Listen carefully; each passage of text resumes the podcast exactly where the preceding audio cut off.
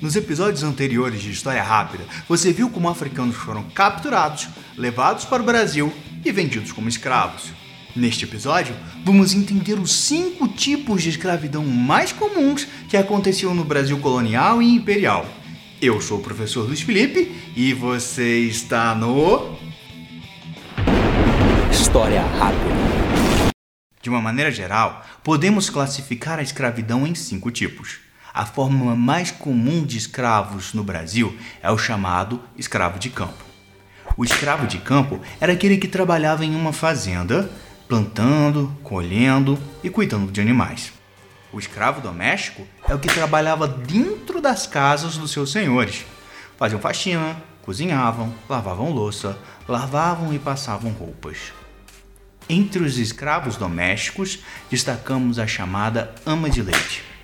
Quando o dono de uma fazenda que tinha muitos escravos era casado e a mulher dele tinha um bebê, algumas vezes ela escolhia uma escrava que também tinha um bebê que amamentava para ser a ama de leite.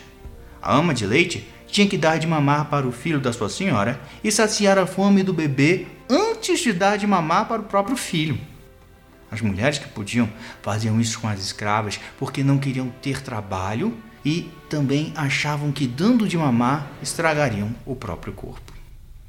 Além de amamentar, a ama de leite trocava as fraldas, limpava o bebê, colocava ele para dormir.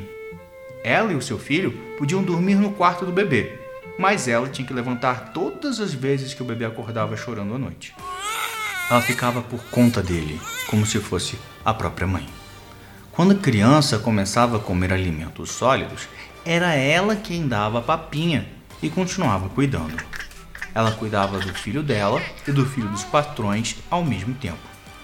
Os dois cresciam como se fossem irmãos, e o bebê desenvolvia carinho pela ama de leite como se fosse a própria mãe dele.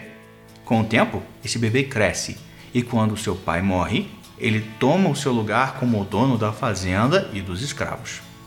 Se a sua antiga ama de leite ainda estivesse viva, ele podia dar a ela trabalhos mais leves ou até libertá-la da escravidão. E aquele escravo que cresceu como um irmão para ele também pode receber tratamento diferenciado. Então, quando alguém imagina que todos os donos de escravos eram ruins e tratavam mal seus escravos, essa ideia está errada. Nem todos os donos de escravos eram assim, e nem todos os escravos eram tão maltratados.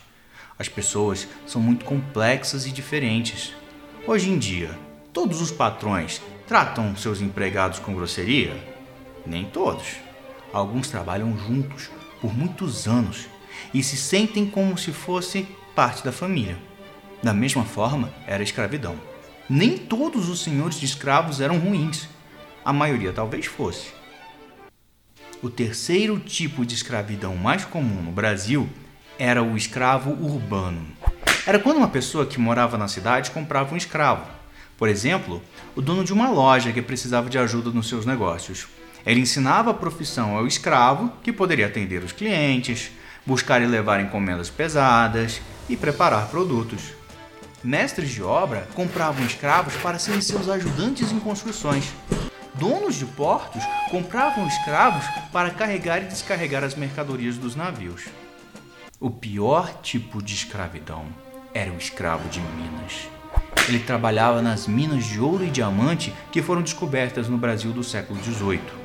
Passava o dia inteiro quebrando pedras em busca de minerais valiosos que tinham que entregar para os seus donos. Esse trabalho é muito cansativo.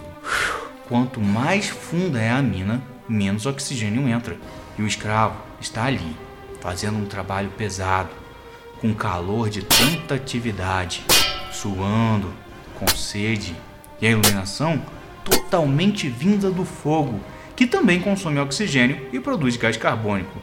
Era tão cansativo quanto jogar futebol o dia inteiro usando uma máscara.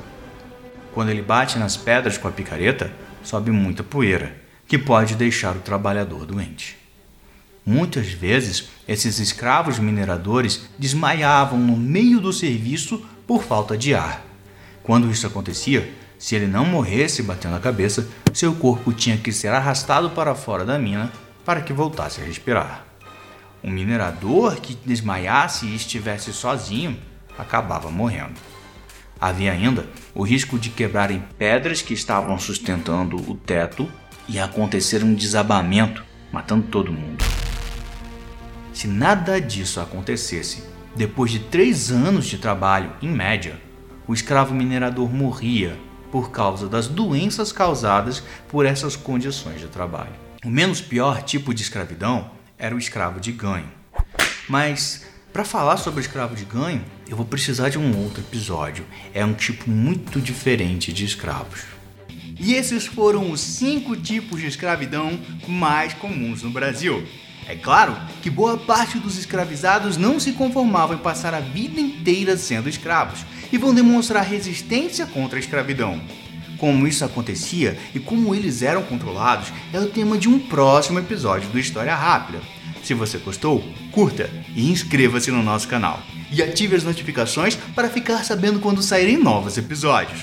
O canal História Rápida está no YouTube e em agregadores de podcasts como Anchor, Google Podcasts e Spotify. No YouTube temos muitos outros vídeos sobre a pré-história, a Idade Antiga, a Idade Média, a Idade Moderna e a Idade Contemporânea. Se você ainda não viu, dê uma olhadinha que você vai gostar. Nos vemos no próximo episódio. Até lá!